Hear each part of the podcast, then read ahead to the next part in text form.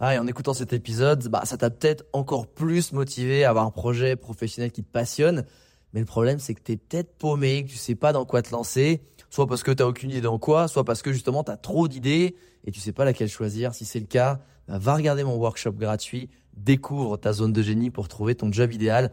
Avec ça, tu auras toutes les clés pour y voir beaucoup plus clair et prendre une vraie décision. Le lien dans la description, c'est à toi de jouer.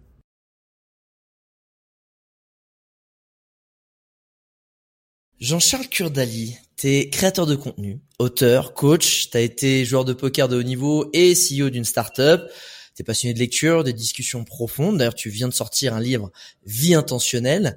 C'est quoi ton rapport à la mort, toi? Ah bah je t'ai dit on va attaquer dans le dur. Hein. Je t'ai dit tout de suite euh, il y a un moment on va arrêter de niaiser là comme disent les Québécois. Je, je trouve que justement quand tu on parle de vie intentionnelle, euh, selon moi il y a vraiment ce rapport aussi de du temps qui, qui, est, qui est fini en fait. Et du coup j'avais envie de comprendre c'est quoi ton rapport à la mort? Complètement. Alors je vais parler du mien parce que je pourrais partir sur plein de théories euh, philosophiques. Ah non mais moi il y a que ton avis et tes, opinions qui m'intéressent aujourd'hui. Ça marche. Mon rapport à la mort, c'est, il a évolué avec le temps, euh, forcément. Euh, quand j'étais assez jeune, je me suis rendu compte vers 8-9 ans déjà qu'on, allait mourir un jour. Je, je, je raconte en livre justement. Ouais, je raconte. Je, je, je me souviens les soirs, je regardais les battements de mon cœur euh, quand j'étais dans mon lit pour voir si j'étais bien vivant. Ça me faisait flipper de d'imaginer en fait qu'à un moment je ne serais plus là c'est vraiment cette prise de conscience qui était assez horrible. Je me sens, ouais, je devais avoir, j'étais en primaire en tout cas, ça c'est sûr. Ça c'est le premier rapport à la mort, c'est flippant. Ça commence comme ça. Ouais. Ensuite, il y a eu plutôt une phase où euh, bah, je l'ai complètement oublié. Je pense que quand on est quand on est collégien, lycéen, euh, début de vie d'adulte, on se croit immortel, donc on met la mort assez loin. Euh, moi, moi y compris. On boit beaucoup d'alcool et on fume de la drogue et c'est cool, tu vois. Il y a pas trop, ouais, y a pas trop de de pensée par rapport à une mort future. On s'imagine pas vieux, on s'imagine immortel. Donc donc voilà. Et et après, tu vois, je pense que petit à petit, notamment avec l'entrepreneuriat, petit à petit, j'ai commencé à, à, y penser, à quel un peu, euh, c'est un peu des choses un peu euh, égo trip un peu parfois, mais tu vois, le, quelle trace on allait laisser, qu'est-ce que j'allais faire, qui allait avoir de la valeur sur cette sur cette terre. Et c'est ça notamment, je pense, qui m'a fait passer un moment du poker à la startup, en tout cas du poker à l'entrepreneuriat. Parce qu'après, on pourrait juger les startups, lesquelles apportent vraiment de la valeur dans, dans le lot. Mais, euh, mais je pense qu'il y a vraiment cette idée de le poker, c'est un peu futile, ça apporte pas grand chose à la société et du coup, on, on retiendra pas grand chose de moi si ce n'est que euh, j'aurais joué au poker à, un moment de ma vie. Donc il y a eu, je pense, ouais, ce rapport-là. Et, et, je pense que la mort, tu vois, ça a été quand même un sujet euh, à partir de 25 ans jusqu'à 30 ans qui a été assez, euh, assez présent dans ma tête. Je cherchais un peu le. Ah ça a été assez présent. Je cherchais, je me souviens quand il y avait le, quand j'avais 27 ans, tu sais, il y a le fameux truc des clubs des 27 avec euh, toutes les stars. ah bah, euh, ah, bah là, si tu l'as dépassé, t'es chanceux. Voilà, c'est ça. Voilà. Alors évidemment, moi, j'étais pas une star, mais je me souviens, je l'avais en tête le truc des 27 ans, l'année là. Euh, j'avais été marqué euh, par le décès de Amy Winehouse que j'aimais beaucoup, euh, qui est décédée en, en 2009. Moi, j'avais 18 ans. T'imagines le truc horrible? Tu tu meurs à 27 et en plus t'es pas connu. Genre t'as tout perdu quoi. Enfin genre il y a vraiment c'est le comble du truc. Mais ouais, Amy Winehouse c'était bah là elle, elle, est restée dans le côté drogue alcool. Elle, elle est pas la de l'adolescence. elle est restée un petit peu dedans. Mais du coup ça a fait effet quoi ça. Et après ça, qu'est-ce qui s'est passé? Et, et, après ça, je pense que c'est la, la, philosophie qui m'a pas mal aidé, tu vois, justement, parce que vers 29-30 euh, ans, je me remets dans la philosophie, c'est là où je commence à, à, m'intéresser sérieusement au stoïcisme. Et eux, du coup, justement, ils ont un, rapport à la mort, en disant que c'est central en l'état, mais qu'en gros, euh, il n'y a pas à avoir peur de la mort, parce que la mort, elle est de toute façon, enfin, tu vois, il n'y a pas vraiment de raison de s'en... C'est quelque chose qui est indifférent, ils disent. C'est pas quelque chose dont on doit se... auquel on doit prêter attention en tant que, en tant qu'être humain. Elle est là, c'est juste, elle est là, voilà, c'est une info, euh, mais pas très important mais pour autant, tu vois, euh, même en étudiant la philosophie, tu vois, il y avait quand même encore un petit peu cette tension. Et, et justement, tu vois, si je raccroche les wagons avec euh, au moment où on se parle là, je pense que le fait d'avoir écrit un livre, euh, c'est vraiment la chose qui a eu le plus d'impact sur la sur ma sérénité par rapport à la mort. Pour te dire, par exemple, quand j'ai fini ah, mon, mon, premier manuscrit, parce que je pense qu'en fait, autant monter une boîte et, et, le monde entrepreneurial, les entrepreneurs, je m'en je m'en fichais un peu d'une certaine manière. Ça m'a stimulé, ça m'a C'est quelque chose que, que j'ai beaucoup aimé faire, mais je j'ai pas un énorme respect. C'est pas forcément le, le médium, le moyen d'expression qui me qui me que je respecte le plus. Par contre, les livres, tu vois, c'est vraiment quelque chose qui est, qui est important pour moi. Et tu vois, me dire que j'aurais pas écrit un livre de ma vie, tu vois, et, j'aurais appris, tu vois, tu me dis, tu meurs dans une semaine et t'as pas écrit, et je savais que j'aurais pas écrit un livre de ma vie, j'aurais été un peu triste, hein, j'aurais eu des regrets, je pense. Et, ah, et là, c'est intéressant. Parce que en fait, c'est un petit peu comme si, est-ce que t'as un regret avant de mourir? Je, je, veux laisser euh, ce, ce plus bel objet de connaissance qui, qui est pour moi est le livre, et je veux en faire partie. Et, et si je le, et finalement, si je meurs avant d'avoir fait ça, bah en plus, ça va faire effondrer un truc que j'aimerais bien, c'est-à-dire devenir immortel pour pouvoir mourir après. Je crois que c'est une, c'est une, c'est une phrase de Godard qui dit ça. C'est moi, mon but, c'est de devenir immortel et ensuite de pouvoir mourir tranquille. C'est-à-dire, ce qu'il entend par là, c'est créer finalement quelque chose, un, un, un legacy, j'ai le truc en anglais, le euh, un héritage, un héritage, merci, euh, un héritage euh, qui, qui, qui ait un impact pour pouvoir après me dire, eh, je peux mourir, de toute façon, je serai toujours là en vrai. Et c'était un peu ça en fait. Exactement. Et tu vois, je m'en suis rendu compte pendant le Covid, quand je parlais aux gens, tu vois, le rapport à la mort, c'était un vrai sujet pendant le Covid, notamment la première année, comme on avait du mal encore à savoir un peu l'impact euh, que pouvait avoir le Covid. C'est vrai. Et, j'avais constaté, en tout cas, avec beaucoup de discussions, c'était un sujet, je, je mettais sur la table quasiment à chaque fois que je rencontrais quelqu'un. Et je me ah rendais compte que ceux qui flippaient le plus, c'était les gens qui considéraient qu'ils n'avaient pas fait grand chose de leur vie encore, en tout cas qui étaient loin de ce qu'ils pensaient pouvoir réaliser. Et, et, du coup, il y avait un lien entre regret et, et flippage de la mort, tu vois. Et, et moi-même, en fait, à ce moment-là, j'avais pas conscientisé que j'étais aussi concerné. Je me disais, euh, enfin, c'est pas que je jugeais, mais en tout cas, voilà, je le voyais un peu avec du recul. Bah non, mais moi, je vais pas mourir, les gars. Je vois pas de quoi vous parlez. Hein, ça me concerne pas du tout ce sujet. non, mais je pensais pas tant au, sujet de la mort, mais le sujet de d'avoir la peur et des, et des regrets sur, euh, sur. Hmm. Yes. Et, et, par contre, du coup, donc, quand j'ai écrit la première version de mon livre, même avant d'avoir fini euh, la version finale, ce que ça m'a carrément rassuré, parce que moi, je me suis dit, il y a ce premier jet il est exploitable. Il y aura quelqu'un qui pourra au pire le publier ou un peu le retoucher si c'est besoin de publier quelque chose. Et ce que j'ai fait, mais pour te dire, pour aller plus loin, je peux te dire quelque chose que je pense que j'ai jamais dit en, en public, si à quelques potes, c'est que j'ai créé un, un, testament en ligne l'an dernier que j'ai envoyé à mon frère avec les accès à tous mes tous mes, euh, mes, outils en ligne en fait. Wallets, tes wallets Bitcoin, tes wallets Bitcoin et tous les accès. Et tu, attends, tu lui as envoyé déjà ou est-ce qu'il est envoyé dans 10 ans ou un truc comme ça? Non, non, non, il a déjà accès. C'est un document que je vais, que je vais envoyer. Donc, il n'y a que lui qui a accès à ça. Et donc, il a, il a tout. Et après, je, et après, je le remettrai à jour quand nécessaire, si je change un mot de passe ou que sais-je. Mais du coup, il a accès à mon second cerveau, il a accès, bah, à mon Google Drive, à mes comptes euh, de réseaux sociaux. Fait, il a accès à tout, en fait. Au numéro des nanas et tout. Ouais, trop bien. et. J'ai pas fait le, l'agenda, le, le Rolodex. Ah, t'as pas fait le, ok, d'accord, ok. J'ai bien aimé ce côté, genre, euh, au pire, il y a la V1, si, si on me retrouve. En fait, ça se trouve, tu sais pas. T'es peut-être le futur Marc Aurel. Genre, on va retrouver ces livres de mes, euh, aujourd'hui, c'est connu sous le nom Méditation. Donc, Marc Aurel, qui est un des grands pères fondateurs aussi du stoïcisme. Stoïcisme, qui est un courant philosophique, pour ceux qui ne connaissent pas, qui, pour le résumer très vulgairement, et la, la, la philosophie du stoïcisme, c'est ne te prends pas la tête sur des choses que tu contrôles pas, focus-toi sur ce que tu contrôles toi. Et les choses que tu ne contrôles pas, ne doivent pas avoir d'impact sur qui tu es, ce que tu ressens et ce que tu fais. Voilà, c'est un peu ça le truc. Donc, pour ça qu'on dit euh, le, le mec est resté stoïque avec ce qui s'est passé. Bah en fait, peu importe ce qui se passe autour, de toute façon, tu peux rien faire. Donc reste focus, fais les bonnes choses, etc. Dis-moi si je l'ai bien résumé, évidemment, vu que toi qui es un grand fan du stoïcisme. C'est le, le, principe le plus connu, je pense, c'est celui qui représente le mieux la philosophie. Ça vient d'Épictète, ça pour le coup, la dichotomie du contrôle. Exactement. Et, et, et, Marc Aurèle était un, un, grand fan, on peut dire, de Épictète, qui il arrivait après Marc Aurèle qui était un empereur romain, du coup, pour ceux qui savent pas, du coup, l'homme le plus puissant de, de, son Alors, pareil, j'ai regardé il y a pas si longtemps, en plus, ça qui est marrant. Euh, Marc Aurel, j'ai un pote qui me disait, ouais, tu, tu l'aimes bien, tu le lis, mais c'est quand? J'ai lâché une date, mec. Et on a rigolé. Je sais pas pourquoi j'ai sorti cette date-là. J'ose même pas la sortir tellement elle est honteuse. Et du coup, la vraie date, c'est que il, il vivait entre 1100, donc il a régné de 1160 à 1100, 1161 à 1180 après Jésus-Christ. Euh, c'était un peu l'âge d'or vraiment de l'Empire romain. Et après, c'est un peu pété la gueule, faut le dire. Euh, mais c'est dans cette, cette époque-là. Donc le mec, quand même, il a acheté des trucs il y a 2000 ans qui sont très, très utilisés. Et puis peut-être c'est même encore avant. Pour info. C'est ça. Euh, Aujourd'hui, t'as quel âge, euh, JCK, de ton petit nom 30, 32 ans, là. 32 ans. Et mm. aujourd'hui même, genre là, genre ce soir où on enregistre le podcast, justement pour finir toute ce, cette épopée sur ton évolution de la perception de la mort, tu te sens comment vis-à-vis -vis de la mort? Aujourd'hui, du coup, t'es T'es es plutôt relâche, t'es cool, t'es es plutôt content parce qu'en plus tu viens d'accoucher d'un magnifique bébé dont t'es fier. Est-ce que est-ce que tu flippes? Est-ce que t'es fatigué et que tu dis putain merde, ce soir je passe peut-être ma dernière soirée avec Alex Vizio, c'est de la merde ma vie? c'est comment en ce moment sur la mort?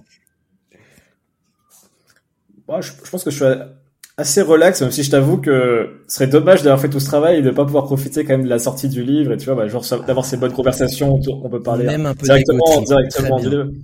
Et ouais, c'est quand même cool d'avoir quand même, tu vois, t'as passé 18 mois un petit peu dans ton coin à, à écrire, tu vois, c'est quand même bien de pouvoir le, de voir la réaction des gens, mais tu vois, mais ne serait-ce que ces discussions qu'on a indirectement par rapport au livre, tu vois, c'est des thèmes qui me font kiffer.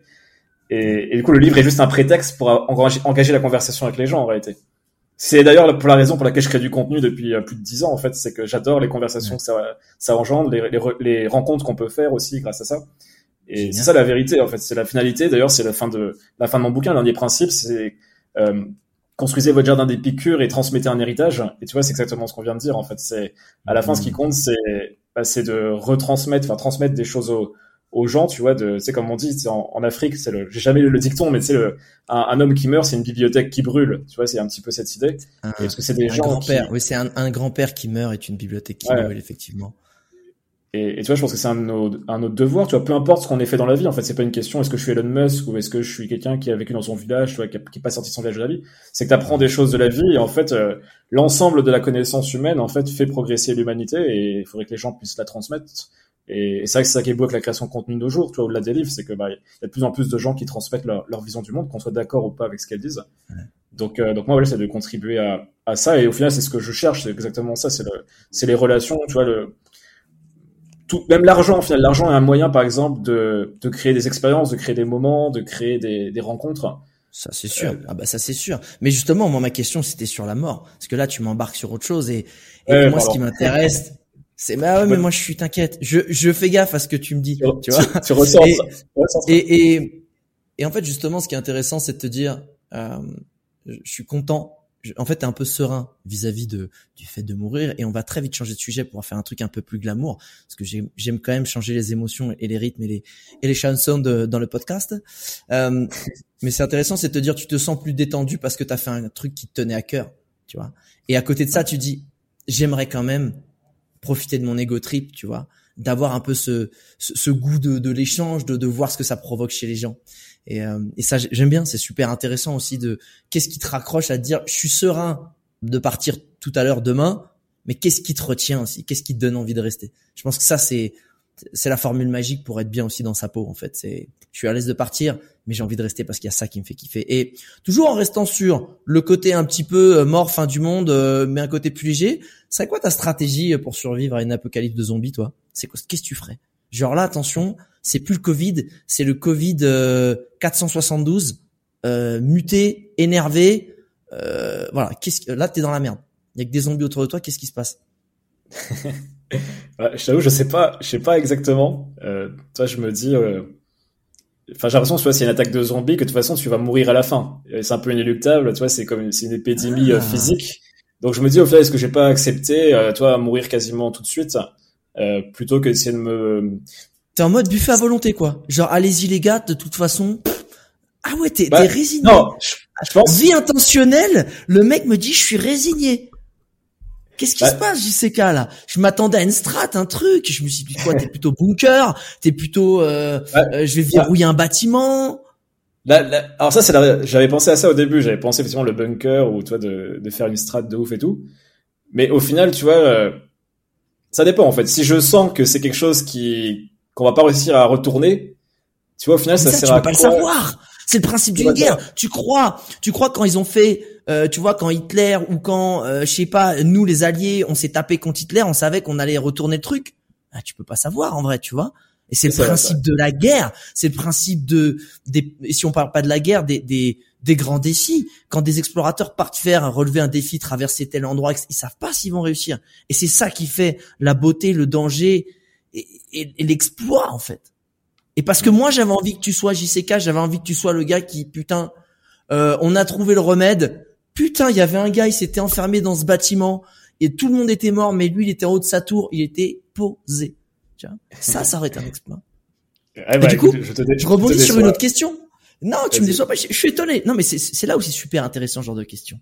Parce qu'en fait, je trouve que d'un côté, tu abordes cette question avec beaucoup, euh, je dirais de, c'est pas de résignation, mais ce côté genre, ok, je peux accepter les choses en fait.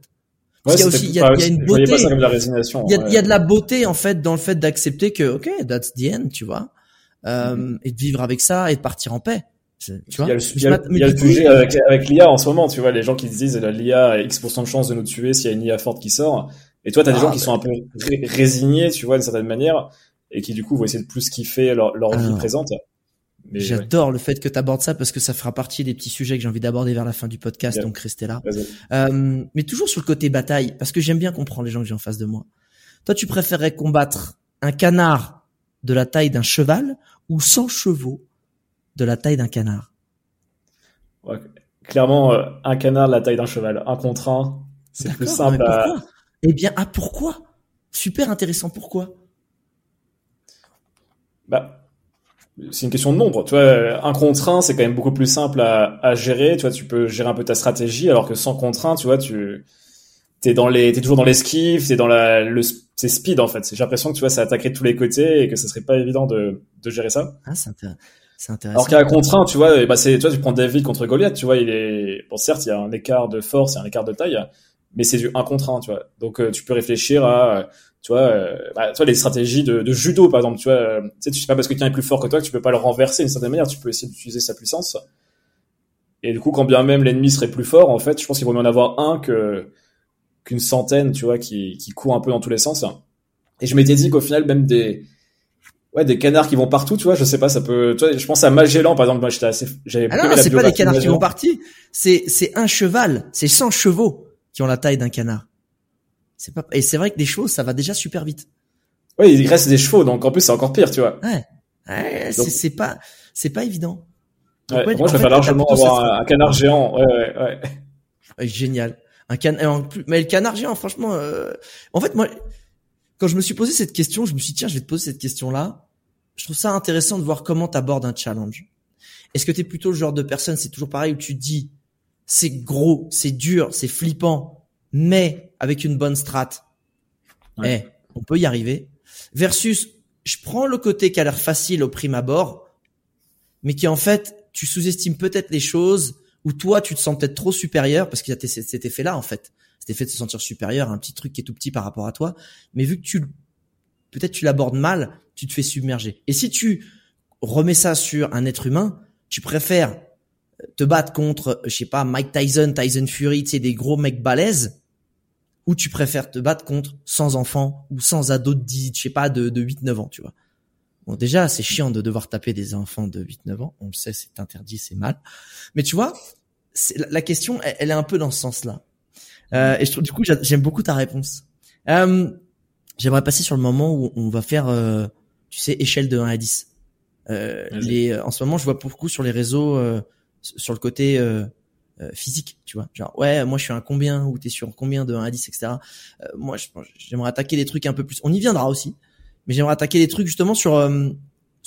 pour toi, de 1 à 10, c'est quoi ton niveau de confiance en toi? Je dirais 8. Ok, ça vient d'où? Qu'est-ce qui a fait que bah, Qu'est-ce qui a fait que est-ce que tu as toujours eu confiance en toi? Tu as un mec qui est bold, tu vois? Ou est-ce que ça a été construit? Si ça a été construit, est-ce que tu as des victoires qui t'ont aidé à ça? Alors c'est construit, c'est sûr. Enfin, dans mon cas en tout cas. Ok. C'est euh, quelque chose que je, crois beaucoup au fait en fait de se prouver des choses en finissant des projets. Euh, de créer un momentum dans sa vie en fait en construisant des, des briques en fait qui sur lesquelles on peut se, se construire et, moi, j'ai eu la chance d'avoir fait pas mal d'activités en fait où j'ai pu aller assez loin. J'avais eu le poker, j'ai eu euh, l'entrepreneuriat. Même si l'entrepreneuriat, la startup, j'ai pas allé jusqu'à une vente substantielle, euh, mais euh, je suis allé assez loin quand même. Ouais. Et, et j'ai développé une confiance en moi qui fait que quand je me mets dans un projet, même s'il me paraît difficile, typiquement le, le livre, toi, c'était quelque chose qui me paraissait euh, assez effrayant parce que je parce que je respectais beaucoup aussi le l'objet livre en fait. Je respecte plus les auteurs comme je disais que les, les, entrepreneurs. Donc pour moi c'était plus flippant de faire un livre que de faire une boîte. pour autant j'étais sûr que j'allais finir parce que quand je me mets un objectif je sais que je vais l'atteindre de cette manière ou je sais que je vais me donner moyen de l'atteindre en tout cas. Génial. Et ça je l'ai construit grâce notamment, je pense, au, poker où euh, je pense j'avais beaucoup moins de confiance en moi à 15-16 ans quand j'ai commencé à jouer au poker en ligne. Ouais. Et de voir en fait que je pouvais passer les échelons et que j'étais pas plus bête qu'un autre et, et que c'était possible en fait si je me mettais les, je me donnais les moyens. Bah, ça m'a pas mal euh, pas mal changé. Ça je dis souvent aux gens, ça les fait bizarre, mais que ça m'a plus apporté le poker que ma startup, qui est pourtant je suis plus connu pour ma startup que pour ma période de poker. Et pour moi j'ai plus appris euh, en tant que joueur de poker sur moi-même. Hein. Super intéressant. Est-ce que est-ce qu'il y a des choses où t'as pas confiance en toi? Euh, t'es, t'es 8, de globalement t'es 8, t'es bien, tu sais que t'attaques les choses. Est-ce qu'il y a des petits trucs, des petites thématiques, euh, je sais pas, genre euh, on dit, euh, euh, parce que il y a des gens qui sont aussi introvertis, extravertis, genre se mettre en public, dire des choses en public, ou je sais pas aller draguer une fille, ou je sais pas faire une recette de cuisine, ou bricoler. Est-ce qu'il y a des trucs où t'as vraiment, tu dis putain, j'ai pas confiance en moi sur ces sujets-là? Oh, il y a deux aspects. Alors tu parlais de bricoler, effectivement, quand il y a des choses qui touchent un peu au, aux mains, au manuel, j'ai du mal, j'ai pas trop confiance. Je cuisine pas, je, je retape pas des choses dans les maisons, tu vois. Après, je sais que si j'en fais un projet, un projet intentionnel, un projet de vie, je vais y arriver, tu vois. La cuisine, je sais qu'à un moment, je vais me mettre dedans et je vais devenir correct, voire bon, parce que ça va m'intéresser et je vais le faire. Mais là, aujourd'hui, je suis catastrophe, tu vois. Mais à l'instant T, ok. Ça a été d'autres choses qui ont été priorisées. Du là, coup. là, si ce soir il y a un dîner, tu vois, et je dois aider les gens, ça va me stresser un peu parce que je vais avoir l'impression que, ouais, donc j'ai pas confiance en moi à l'instant T. Mais je sais que je peux choper cette confiance. Et l'autre aspect où je peux aussi avoir un manque de confiance, euh, alors je sais que tu connais Ulysse Lebin aussi qui a un, un, ami en commun. Euh, tu vois, Ulysse, par exemple, ce qu'il fait, tu vois, il y a plein de challenges. Alors peut-être pas le combat de Muay Thai qu'il a fait, mais il y a des challenges un peu euh, dès qu'il y a de l'altitude ou des choses un peu, tu vois, extrêmes. C'est des choses moi qui peuvent me faire un peu peur et je peux manquer de confiance, tu vois, euh, ou pas oser, tu vois, faire la, la chose. C'est un peu une de mes de mes limites encore sur des choses. Ouais, ce côté un peu de, de dangerosité de la vie. Ouais, je suis pas trop casse-cou, tu vois. J'ai, c'est un truc que j'ai pas encore trop attaqué. Je sais que quand j'étais petit, justement, j'ai eu des trucs qu'on fait que euh, je l'ai pas développé. Et, et je sais que je l'ai pas travaillé encore, ce truc-là. Magnifique. Euh, sur une échelle de 1 à 10, aujourd'hui, toujours pareil, on est sur aujourd'hui, tu t'aimes comment?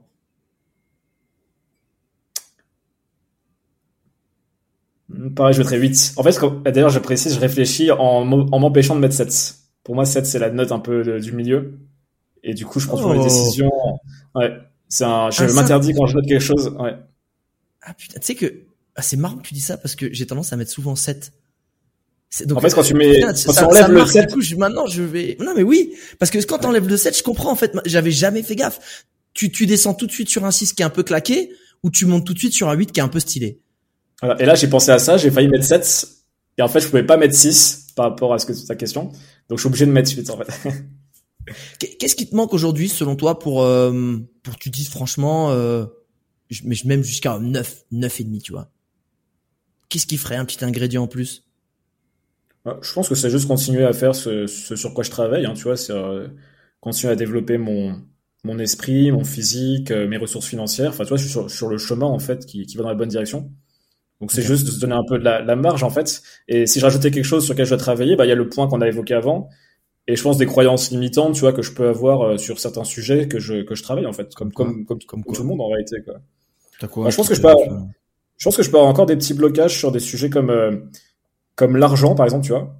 J'ai j'ai des paliers, j'ai des j'ai des bah, j'ai des paliers, tu vois, dans ma tête, tu vois, que j'ai du mal à à, à m'imaginer. Donc en ce moment, je réfléchis beaucoup à l'importance de la visualisation. C'est quelque chose que j'ai jamais trop fait. Et du coup, je m'intéresse pas mal. À... Tu stagnes? Genre, c'est quoi, c'est un million, deux millions, dix millions, cent millions? Non, non, on n'est pas sur des 100 millions. Non, c'est le palier ouais, de d'avoir un business qui ouais, qui fait entre 500 000 et 1 million, tu vois, et qui et qui grossit de manière euh, pérenne euh, en, en étant solo. Ouais. Et donc ça me travaille un peu parce que c'est des choses bah, que j'ai jamais faites en solo. Ouais. Donc voilà, c'est un exemple tu vois, que je te donne euh, sur l'argent. Génial. Et justement, j'aime bien poser aussi cette question complémentaire de d'échelle de 1 à 10. Là, tu, tu m'as répondu sur le fait donc de t'aimer toi, mais euh, sur une échelle de 1 à 10, t'es fier comment de toi-même? Pour moi, c'est une énorme différence. Bah là, je mettrais 8 ou 9, tu vois. J'arrive ah, pas à Génial. Ben non, mais ça marche bien. Ça marche bien. Surtout que là, en plus, on a un moment de ta life où, en vrai, eh, tu viens de poser un lit sur la table, mec. Euh, on est là quand même. Surtout si t'es content du résultat, je pense que c'est formidable.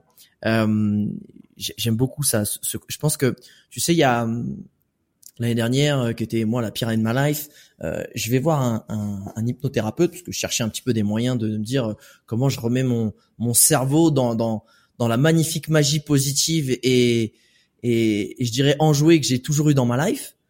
Et, du coup, je teste l'hypnothérapie. Et s'il y a bien une chose que je retiens de, de l'hypnothérapie, c'est que il me disait, lui, il travaille surtout avec des entrepreneurs. Comme ça, ça lui permettait de charger plus ce petit bâtard. C'est un pote à moi maintenant, mais c'est ça si les entrepreneurs. Je fais le même truc, mais je te, je te charge trois fois plus. Euh, vu que t'as trois fois plus d'oseille. Non, mais c'est très malin, très malin. Et en gros, il me disait, donc il y avait beaucoup de gens de 50, 60 ans qui venaient le voir. Et en fait, il dit le problème qui revient à chaque fois, c'est surtout c'est les high achievers, parce que souvent les entrepreneurs, c'est des gens qui ont besoin d'accomplir, d'accomplir. Il dit c'est I'm not enough. Tu vois, genre je suis pas assez. Et finalement ces gens-là passent leur vie à se prouver des choses qu'ils peuvent accomplir, sauf qu'en fait ils les accomplissent et ils ont toujours ce sentiment de pas s'aimer assez, de pas être assez. Alors après évidemment c'est là où l'hypnothérapie rentre en compte parce qu'il s'est passé un truc dans ta vie qui a, qui a créé cette pensée limitante, tu vois. Et, et je trouve ça intéressant de se dire ben en fait aujourd'hui toi tu t'aimes à 8 8 9 et t'es fier de toi à 8 9 parce que je pense c'est le grand le, la frustration et le mal-être est un fuel illimité euh, qui permet vraiment de créer des choses incroyables ce, ce, cette envie de revanche cette envie de tu vois de reconquête de se prouver etc mais à la fin je trouve que c'est si t'es pas capable de switcher en mode bon bah je me suis servi de ce fuel qui est quand même un peu toxique enfin en même temps si t'es pas bien dans ta peau et que t'as un esprit de revanche quand j'ai réussi à créer un truc stable, puissant, financièrement cool, parce que aujourd'hui le monde est dirigé par l'argent, et que t'arrives pas à switcher et te dire maintenant je, me détends, je m'aime, je suis cool, je suis enough, ben, je trouve que finalement tu fais tout ça pour rien. C'est comme si tu vois, t'as pas pris la bonne sortie d'autoroute, frérot. Enfin, tu vois. Et c'est. si je peux réagir sur ça brièvement, mais. Ah bah, on est, là pour ça, c'est ton podcast. J'ai complètement pris la parole. Je suis désolé, hein, mais. non, non, mais ça me parle énormément. J'en parlais avec un ami il y a pas plus tard qu'hier ou avant-hier en, en privé cette motivation, cette, euh, ce fuel qu'on va chercher quand on, surtout quand on est entrepreneur, j'ai l'impression que pour beaucoup de gens, ça va être une forme de revanche, peu importe ce qu'il y a derrière, c'est une motivation qui part euh, parce que j'appelle une opposition à quelque chose, tu vois, ça peut être euh, un système, ça peut être une famille, ça peut être un événement qui nous est arrivé dans notre vie. Et, moi, clairement, quand j'ai fait Fetch, donc ma startup, c'était l'énergie était très, je veux prouver au monde avec des trucs sous-jacents, tu vois, des anciens potes, euh, des personnes que je connaissais, même un peu ma famille de certaine manière, que j'étais capable de faire des choses stylées, tu vois. Euh, en l'occurrence ma startup. Et je pense d'ailleurs, si je vais plus loin dans mon auto-analyse, j'ai déjà un peu fait, que c'est pas pour rien que j'avais choisi une boîte B2C hyper visible, euh, très dans ma ville, très locale, parce que du coup, je suis devenu, euh, en fait, tout le monde a vu que ça, marchait en fait, parce que c'était dans la rue, tu vois, mon business. C'était des, pour, pour l'histoire, c'était du coup un, un Deliveroo des villes entre 100 et 200 000 habitants. Et du coup, il n'y a pas plus visible que ces boîtes-là, en fait. Tu vois Deliveroo toute la journée, donc tu vois, ça fait partie du paysage. Bien sûr. Donc, euh, donc je pense qu'il y a un côté, voilà, regardez, euh, je, je, domine le game, tu vois, un peu. Donc, et comme tu as très bien dit, en fait, je pense que cette motivation-là, elle, elle doit pas durer euh, éternellement. Il faut réussir à trouver d'autres énergies. Donc, je suis 100% d'accord. Après, je dirais aussi, tu vois, que parfois, ça m'arrive. Justement, je parlais de l'argent avant. vu que je valorise pas énormément l'argent dans ma dans ma vie, en tout cas, dans ma vie passée, j'ai pas énormément valorisé l'argent. Et ben, des fois, j'ai pas le justement, le, je trouve pas le fuel pour me motiver à, aller plus loin, tu vois. Donc, il faut que je fasse des projets. Bah, c'est quoi Attends, c'est quoi plus loin? C'est, Je pense que là, on est sur le sujet en fait. C'est quoi plus loin, j'y sais Ça veut dire quoi en fait? Est-ce que c'est bah, plus loin et dans quelle direction? Parce que attention à aller plus loin dans la mauvaise direction. La mauvaise direction, c'est celle qui n'est pas la tienne. Effectivement, effectivement. Quand je dis plus loin, effectivement, il y a ce, ça peut est dans une mauvaise direction. Je pense juste euh, dans la continuité de ce que je fais en fait, continuer à, à lancer des beaux projets. Et mais mais t'as raison en réalité, tu vois, je disais à Ulysse, euh, à la fin on s'en foutra que t'aies fait 72 euh, ou 85 challenges. C'est que t'as kiffé si t'as fait des challenges. Parce qu'en l'occurrence, lui, il fait des challenges à travers le monde pour dépasser ses barrières mentales. Et dans mon cas, tu vois, si j'écrivais des livres toute ma vie, bah on s'en foutra que j'en ai écrit euh, 9 ou 14 à la fin, tu vois. Effectivement. Et je pense qu'on s'en euh, foutrait tout autant si on prend le parallèle avec l'argent que t'aies fait euh, 10 000 balles ou 100 000 balles ou 100 millions en fait. Tu vois, c'est ça, qui est, qui est, qui est, et, surtout tu, les gens qui ont marqué les esprits, tu dis jamais en fait, c'est rare de se dire, à part tes contemporains qui sont euh, des, des, gens euh, qui tu peux pas passer à côté comme Jeff Bezos, et Elon Musk qui sont même qui sont starifiés, qui etc. Mais si je te demande de sortir quelqu'un de célèbre qui a marqué son temps, tu diras jamais combien il s'est fait d'oseille. Tu vois?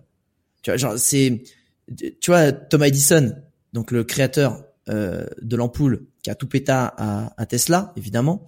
Euh, non, Tesla par les voitures. Hein. Euh, Tesla le scientifique, hein, Nicolas Tesla. Nicolas Tesla, merci, celui qui a inventé le courant alternatif, parce que euh, Edison n'y arrivait pas. Lui, c'était un fucking homme d'affaires qui s'est fait des couilles en or. Sauf que à aucun moment tu vas dire que ce mec-là, Tom Edison, c'est un mec qui est millionnaire. Tu vas dire, oh, Tom Edison, celui qui a créé l'ampoule, celui qui a mis l'électricité partout, en fait. Et c'est ça qui est fou, en fait. C'est que la plupart des gens, ils, ils veulent atteindre un espèce de, de, de, de truc, tu vois, de j'ai marqué, je me suis marqué, j'ai atteint telle somme. Mais pourquoi, en fait? C'est, c'est, pour moi, c'est la question, c'est qu'est-ce qu'il y a derrière? Et je te la pose, c'est qu'est-ce qu'il y a derrière, en fait, d'aller plus loin? Ouais.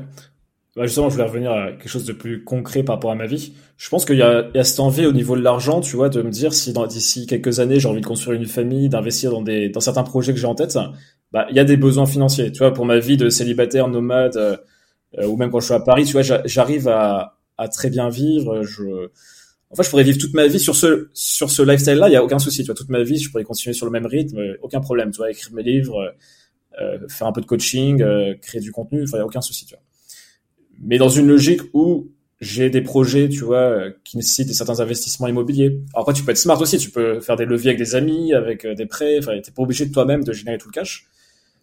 Mais j'y pense quand même, voilà, comment, comment en tout cas aller dans une direction qui me permet quand même d'avoir une assise financière plus intéressante pour ces projets-là.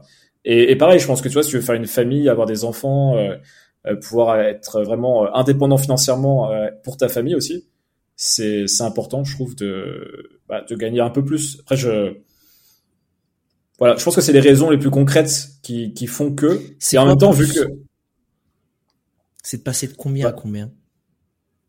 Bah, Là, je dois faire, euh, sont les mois entre 8 et 15 000 euros, tu vois. Ouais. En, en, en chiffre d'affaires, hein, pas, en, pas en revenu. Ouais. Donc, c'est, c'est de. Bah, ce que je disais, en fait, c'est. Ouais, c'est de continuer, je sais pas, des années à 300, 500, 1 million, tu vois. En fait, ça me, ça me challenge même, tu vois, c'est comme un, un jeu, tu vois, comme le livre le livre, c'est un super challenge. Et ben j'aime bien par exemple, tu vois, ça me stimule de me dire comment tu peux faire en tant qu'indépendant, enfin solopreneur, sans avoir nécessairement des employés, pour générer des ces, ces sommes-là, en faisant en plus un business qui te plaît. C'est pas en allant chercher ah. une opportunité, pas aller dans l'IA ou dans un truc tu vois qui fait des quick wins. C'est par exemple, est-ce que, j'arriverai, je sais pas, avec la philosophie, tu vois, à créer un, un beau solo business, tu vois? Ça, c'est des choses qui me, qui me stimulent. Et en même temps, j'ai quand même du mal au quotidien à être drivé par l'argent. Donc, je suis obligé de me rattacher à soit un objectif financier, tu vois, qui va être un peu une target, même si je sais que c'est, c'est pas ça, évidemment, qui va, quand je l'aurai atteint, ça va rien changer à ma vie dans l'absolu. Euh, mais je sais aussi que, euh, c'est important pour ma, pour la famille que j'ai envie de. Et c'est aussi important, tu vois, je rajoute encore une réflexion que j'ai eu récemment. Euh, je pensais récemment à, à ma mère et à mon petit frère alors mon petit frère, lui, il, fait sa live, il n'y a pas de problème. Enfin, on, on, travaille ensemble sur un projet, donc ça c'est cool. Tu vois, on s'est, associé sur. Il a tous tes accès. Il est pas, il est bien. Il est bien. Il a tout, il a tous mes accès en plus, il est bien. Il n'y a pas de souci. Et, et ma mère, tu vois, qui va être à la retraite d'ici d'ici trois cinq ans, selon ce qui se passe. Ouais. Et, et, pareil, du coup, la notion de l'argent, elle, elle, est revenue un peu dans ma tête là les derniers mois en me disant, bah, ce serait bien de pouvoir euh, pouvoir la soutenir aussi euh, financièrement, euh, direct ou indirect quand quand elle sera à la retraite voilà, c'est la, moindre des choses, je pense, par rapport à, ce qu'elle a fait pour, pour moi et pour, pour ma famille. Et, encore plus, je trouve, tu vois, ça, va être un peu de pression peut-être inutile, mais euh, vu l'accès que j'ai, tu vois, à la connaissance, euh, mon réseau, tu vois, enfin, j'ai vraiment une chance quand même, tu vois, avec mon parcours, c'est que j'ai quand même euh, des accès quand je vois des, amis autour de moi qui n'ont pas du tout le même niveau de connaissance, sur la compréhension d'internet, la compréhension de, de plein de choses en fait qui, qui sont à notre époque en fait permettent de, bah, de créer de la valeur et d'en capter pas mal mine de rien. Bah, je, je trouve que ça serait un peu bizarre de pas être capable avec tout, cette, tout ça en fait d'aider ma, ma mère en fait. Alors ça fait peut-être un peu tirer par les choses mais, mais ça raison. Je, je, trouve ça je trouve ça beau et, et d'un côté je, je, rebondis sur le sur le thème de la famille et de l'argent.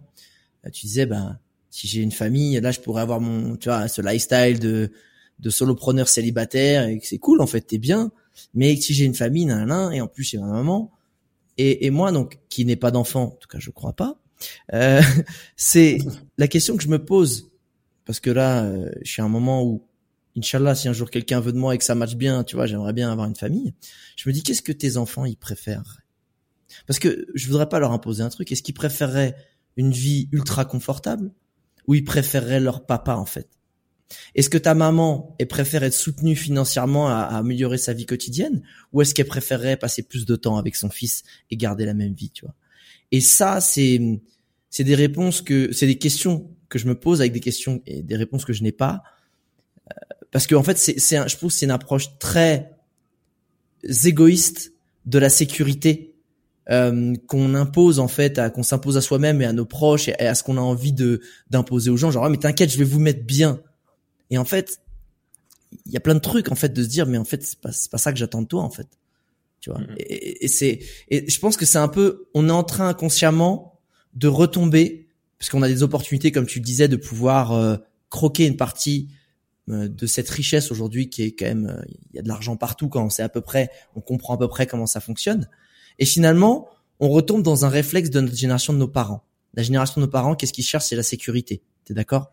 Euh, bien sûr. Différemment, mais c'était et un job, pas trop dangereux, pas trop de trucs du machin, t'es bien, t'as ton petit train-train, t'as ta routine, t'as gagné la life, ok? Et finalement, eux nous imposent ce truc-là, cette vision. Moi, je suis tombé dedans parce que évidemment, j'avais pas, moi quand j'ai grandi, il y avait pas internet, il y avait pas des trucs pour m'inspirer et mettre des inceptions autres que ce chemin-là. Donc, je suis obligé d'aller au bout pour me rendre compte que c'était pas le mien. Et ce qui est marrant, c'est qu'en ce moment, je vois justement cette, cette, euh, ce même réflexe qu'on peut avoir de se dire, ben en fait, je veux imposer pareil la sécurité, mais du coup à notre façon, à notre famille. Alors que c'est pareil, c'est peut-être pas ça qu'ils veulent. Et, et, je sais pas si t'as as réfléchi à ça ou pas, ou si ça te parle. Et moi, j'ai pas la réponse en vrai. Moi, je l'ai pas non plus. Après, j'ai vu des j'ai vu des cas, tu vois. Je pense qu'il y a une manière indirecte et directe. Il y a des, des personnes qui seraient très contentes directement que tu les aides et qui vont même valoriser en fait le fait que tu leur donnes de l'argent. Il y a des personnes qui vont refuser toute forme de de don ou de, de donner de l'argent à quelqu'un, ça va pas être quelque chose qu'ils vont vouloir.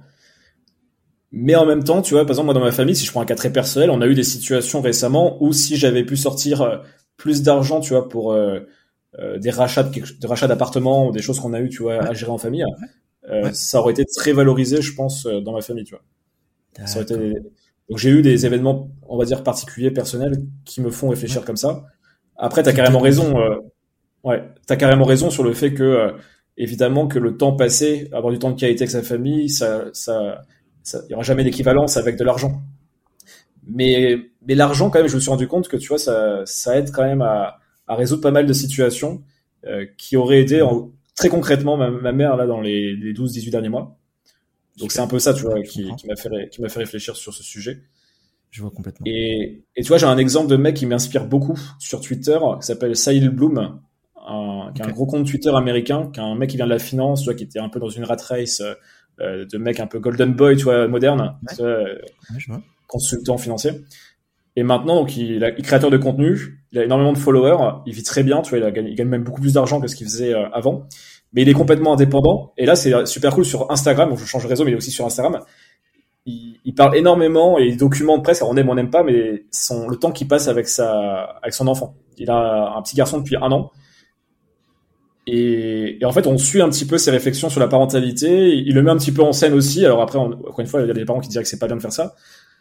Mais je trouve ça hyper cool parce qu'en fait, euh, bah, le fait en fait d'être indépendant, solopreneur, créateur, lui permet aujourd'hui de complètement designer son, son agenda et il passe beaucoup plus de temps que 90% des papas euh, avec euh, avec son gosse, tu vois. Génial. Ça, ça, ça, ça m'inspire pas mal. Ouais, ça m'inspire bien. Euh, Merci pour ça. Justement, toujours dans cette réflexion de peut-être euh, changer la vie des gens, changer le monde. Si tu pouvais instaurer une loi universelle, qui typiquement qu'on a tous, hein, c'est par exemple interdiction de tuer laquelle ce serait? Alors c'est un truc qui est hyper dur, je sais pas si ça pourrait se mettre en place, mais c'est de toujours, quand dans, une, dans un dialogue, c'est de toujours partir du point de vue de l'autre pour essayer de comprendre comment il pense. Parce qu'un des gros problèmes qu'il y a aujourd'hui, qui fait que les gens sont pas tolérants, peu importe euh, leurs idées, tu vois, leurs idéaux, leurs idéologies, tout ce que, peu importe comment tu l'appelles, mhm. c'est qu'en fait, on part tous de notre, euh, de notre perception, de notre perspective, qu'on impose sur l'individu qui est en face de nous et on fait jamais l'effort de comprendre qu'est-ce qui fait qu'il en est arrivé à penser ça aujourd'hui. On va plutôt se dire il est débile ou c'est le camp du mal. On va pas se dire en fait il a vécu des choses qui font qu'il en est là. Et, ça c'est quelque chose qui est, assez important et je pense que si les gens euh, arrivaient à, mettre en place ce modèle mental, bah, il y aurait plus, plus de tolérance, beaucoup plus de nuances dans les dans les réflexions personnelles et dans les dans les débats. Mais voilà, après c'est une utopie évidemment, mais, c'est quelque chose que, j'essaie de faire. C'est ultra intéressant de voir comment chacun peut imaginer un monde différent. Déjà, comment, pourquoi, de quelle façon il serait différent. Et toi, ce serait finalement une loi sociale d'interaction sociale en fait. Genre, quand tu interagis avec un autre individu humain, tu dois ton ton enfin la loi dit que tu dois d'abord comprendre pourquoi et je trouve et je suis entièrement d'accord avec toi c'est que euh, on, on, on, le voit dans plein, dans plein de sujets hein. bien sûr bien sûr c'est-à-dire que quand tu vois que quelqu'un te déteste tu sais tu cherches pas à comprendre pourquoi il te déteste tu reçois la haine sur toi et du coup tu combats cette haine et toi tu le détestes à son tour et on sait versus euh, il y a peut-être une incompréhension il y a peut-être un mal-être et juste en discutant et en, en envoyant un petit peu de d'empathie parce que finalement c'est une c'est une loi universelle d'empathie universelle et c'est ça qui est beau euh, tu pourrais tout changer. Euh, j'aime beaucoup. Maintenant, si tu pouvais changer ton monde, euh, si par exemple tu tu tu gagnais au loto demain, et du coup ça changeait ta vie, ton monde, ce serait quoi la première chose que tu achèterais? Ce serait un, appartement. Euh, je sais pas si ce serait à Paris, mais un, appartement qui me permettrait d'avoir un, un, lieu de ralliement avec mes, mes amis et on pourrait y mettre une, une bibliothèque commune. C'est un truc que j'ai envie de faire depuis longtemps. C'est, j'ai, j'ai, ce problème en tant que nomade, c'est que j'ai, j'ai plein de livres euh, qui sont à, qui sont à Nancy aujourd'hui dans, dans une cave plus ou moins, en tout cas à plusieurs endroits à Nancy. Et il me manque les livres là, et en même temps c'est des livres qui sont du coup euh, immobilisés, qui, qui servent à personne. Et j'aimerais bien du coup, voilà, j'ai pas mal d'amis aussi qui ont des belles bibliothèques, donc ce sera un projet, c'est d'avoir une bibliothèque privée où on peut tous se servir dans les livres des uns des autres, qui servirait aussi de lieu où on peut se regrouper quand on a envie de, de se voir en fait. Alors, encore une fois, je sais pas si ça serait à Paris, mais il faudra un endroit en tout cas. On remet ouais, au bout pas... du jour les clubs de lecture. c'est ça. Après, c'est pas que centré sur la lecture. Là, c'était vraiment, c'est presque une pièce à part. Tu vois, il y a la librairie, enfin la bibliothèque, et aussi un espace de vie avec des chambres, avec un salon, enfin tout ce que tu, enfin un appart, quoi, enfin un grand, un grand appart. Euh, J'achèterais un, appartement, ouais, ça c'est, c'est Et des toilettes, il y aura des toilettes. je sais pas ça. Je sais pas ça. on verra. Des pots de chambre à l'ancienne. On remet au goût du jour le pot de chambre aussi. On est bien. Ah bah, on parle de philosophie antique, non On parlait de stoïcisme à l'heure. Exactement. Il y a un moment donné. Ok, j'aime beaucoup ça. Ce, ce côté euh, point de chute collectif et intellectuel, ça me parle. Euh, justement, tu parlais de potes. Euh, si tu pouvais inviter trois personnes célèbres vivantes, qui c'est que t'inviterais à un dîner? T'es là, pas. Tu peux inviter qui tu veux. Ils vont venir. Ils vont être au top de leur forme, vivants. Ce serait qui? Tu mets qui autour de la table? Alors, ce qui est toujours difficile avec ces questions, c'est est-ce que tu les prends indépendamment les uns des autres? Et tu vois après le melting pot ce que ça fait, ou est-ce que tu essayes de conférer un dîner, tu vois, qui est à peu près cohérent, tu vois, avec des gens, tu penses, ouais, ça ferait un truc incroyable de les mettre ensemble, tu vois. Ça c'est marrant, j'ai jamais jamais eu cette réflexion. Moi, j'inviterais égoïstement les gens les plus ouf que tu vois qui me passent en tête. Euh, ils se démerdent pour s'entendre, hein, tu vois. Je me dis euh, ah ouais, toi tu dirais est-ce que j'invite pas des personnes célèbres qui sont potentiellement déjà potes ou qui matcheraient bien pour que ce soit un truc encore plus ouf? Super intéressant ça. alors pour l'anecdote, en fait, j'organise beaucoup de dîners euh, quand, quand, je suis à l'étranger ou quand je suis à Paris, des dîners à quatre. Donc en fait, cette question des trois personnes, ça me, ça m'a ah, marqué parce que, j'adore le format du dîner à 4. J'ai testé beaucoup de formats à 6, à 8, à 10, à, à 3, à 2. Enfin, à 2, c'est mon préféré pour connecter avec quelqu'un. Je pense je, je vais même aller plus loin. Tu vois, je, je n'inviterai jamais dans un dîner à 4 quelqu'un que j'ai pas eu en face à face déjà. Il y avait une règle, par oh. exemple, quand j'étais à Budapest, ça, pendant, pendant à peu près une année, c'est que j'ai organisé beaucoup de dîners à 4 là-bas. Et des fois, les gens me demandaient, euh, ah, est-ce que je peux venir avec un tel? Et je lui disais, fallait que j'explique, je lui disais, bah non, tu pourras pas venir avec un tel, enfin, toi, tu, toi, tu peux venir, il y a pas de souci pour ce dîner parce que je t'ai invité. Mais euh, cette personne-là, bah, faudra que tu me la présentes, euh, que je puisse la voir en, en privé. Moi, parce que moi, Ferris, quoi. Ah bah, je verrai que c'est mes dîners après. non, non, mais Tim Ferris, que je sais que Tim Ferris, pareil, il a des règles de ouf, hein, il fait des dîners, euh, c'est, c'est un psycho de, tu vois, tu vas pas juste dîner à la déconnade et t'apportes quatre bières, tu vois, c'est, c'est un vrai dîner. Quoi. Non, non, non, on organise les dîners. Des fois, il y a même, sans que ce soit trop organisé, mais il y toi, je me dis, bah, avec ces gens-là, en fait, il y a, tel genre de thème qu'on pourrait aborder, parce qu'ils ont, parce que je les connais tous, en fait, après. Et comme j'arrive facilement à des conversations profondes avec les gens, tu vois, je prends quelqu'un une heure, on va aller marcher pendant une heure. Je suis sûr que je vais réussir à toucher des trucs, tu vois, qui va faire que euh, je vais voir vraiment les les sujets qui l'intéressent, les sujets qu'il travaille, et du coup, je vais savoir après. Euh, c'est quelque chose que je fais beaucoup d'ailleurs. Euh, euh, qui, qui, est pas très connu parce que je mets pas trop en avant, mais je connecte beaucoup les gens entre eux en, en privé. Okay. Et j'ai pas mal fait de, il y a pas mal de choses, bah, très comme d'autres, hein, mais qui, bah, des projets qui existent aujourd'hui, tu vois, qui sont bah, des, des, intros que j'ai faites. Ça, c'est une de mes satisfactions aussi, c'est de voir. Euh, Attends, mais name dropping, vas-y. Euh, il y a un moment, enfin, le fame que tu mérites euh, sur les introductions, balance-les. Est-ce que t'en as en tête ou pas? Ou on n'a pas le droit et que c'est private? Non, mais je, vais en donner un, tu vois, qui est ouais. une boîte qui s'appelle Papa Outan, qui est une, une marque de pâte à tartiner.